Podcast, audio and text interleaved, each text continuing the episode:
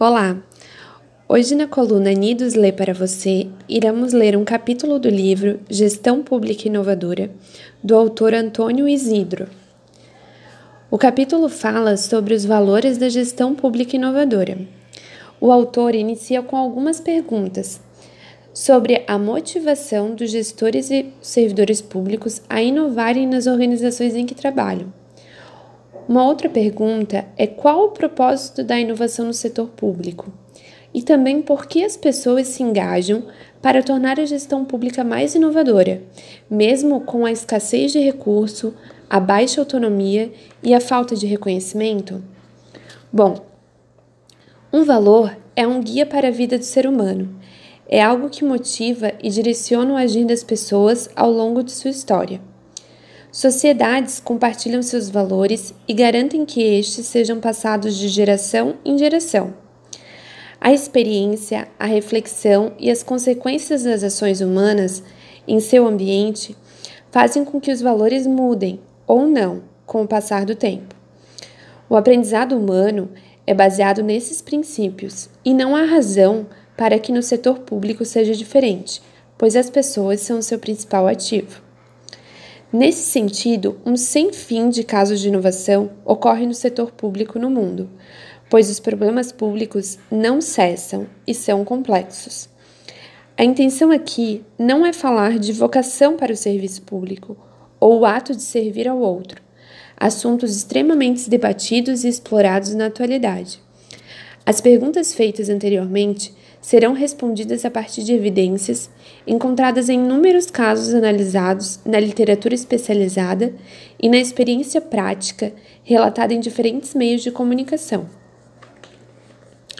Os valores da gestão pública inovadora descritos a seguir são resultados de uma visão transversal que busca destacar as similaridades mais evidentes sobre os aspectos comportamentais e atitudinais das pessoas envolvidas direta e indiretamente nas experiências de inovação no setor público.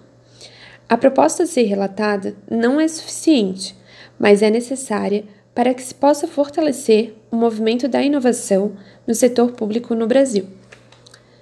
Bom, vamos aos valores. O primeiro valor é o amor. Pode parecer um lugar comum ou um clichê, mas é verdade. Para as pessoas, a inovação, a inovação se inicia a partir de uma ação concreta, de olhar para o outro em seu próprio contexto, em sua própria subjetividade. Por isso, amar é um valor importante e que justifica tudo o que vem depois. A ideia de amor aqui colocada é representação de três comportamentos tangíveis em busca do outro: a empatia, a escolha e a entrega. A empatia permite o encontro com o outro. Ao se aprofundar no outro, ocorre o ato de escolher, de decidir estar em contato e querer transformar, ser útil de alguma forma. Por fim, vem a ação concreta de se entregar ao outro, por meio de seus talentos e competências, para que haja impacto e mudança para melhor. Assim, o amor enquanto valor na gestão pública inovadora é a empatia, a escolha e a entrega. O segundo valor é a felicidade. Outro clichê? Para alguns, isso pode ser até piegas, mas logo fará sentido. Se no setor público as pessoas compartilham do primeiro valor, o amor, e experimentam o processo, empatia, escolha e entrega, quase que imediatamente se vivencia um estado de plenitude de propósito, de sentido e de significado em poder contribuir para algo importante para alguém.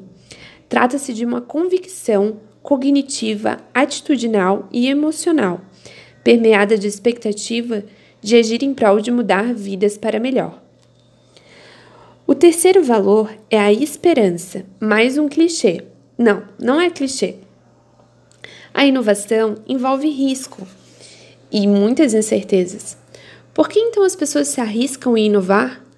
Diante de tantos desafios complexos que caracterizam o setor público brasileiro e de outros países, percebe-se que as pessoas sempre acreditam que algo melhor pode acontecer. A esperança está presente no discurso e na prática de gestores e servidores públicos, que enfrentam diariamente inúmeras restrições em suas organizações. Mas não desanimam e continuam em frente, buscando solucionar os problemas. Se não fosse esse terceiro valor, as incontáveis experiências de inovação no, se no setor público já teriam se esgotado, especialmente no Brasil. O quarto valor é o trabalho. Sabe-se que no setor público não falta trabalho, não falta demanda. Entretanto, na perspectiva de um valor, o trabalho assume um aspecto de busca pela realização ou pela concretização de algo que faça sentido, que tenha significado. Resgata-se, portanto, os valores descritos anteriormente e se destaca a natureza do empreender no setor público a partir da mobilização de conhecimentos, experiências, habilidades, talentos e competências. Trabalhar enquanto valor aqui não se refere ao realizar atividades, mas fazê-las da melhor forma possível, empregando os recursos tangíveis e intangíveis disponíveis para inovar sempre. O quinto valor é a doação. Ora, voltaram os clichês? Claro que não. Tem-se agora algo relevante para a continuidade da inovação no setor público.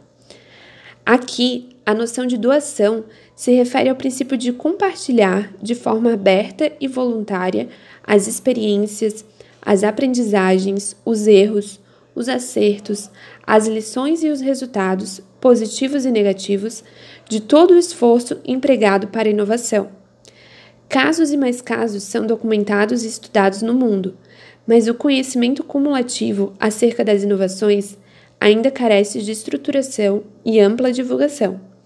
Por isso, doar a experiência de inovação em sua totalidade e sua heterogeneidade é um valor que retroalimenta os valores anteriores e mantém gestores e servidores públicos engajados em buscar o novo todos os dias. Os valores apresentados se caracterizam como fundamentos para a concretização da gestão pública inovadora e induzem outros valores humanos, organizacionais e sociais que moldam o ecossistema da inovação no setor público. Portanto, espera-se que estes valores inspirem o setor público a inovar continuamente, estimulando formas criativas de melhor aproveitar o potencial intelectual, criativo, relacional e emocional das pessoas para a inovação. Afinal, sem a inovação, a vida sairia da estabilidade para a estagnação, interrompendo a evolução enquanto propósito primordial do ser e do existir.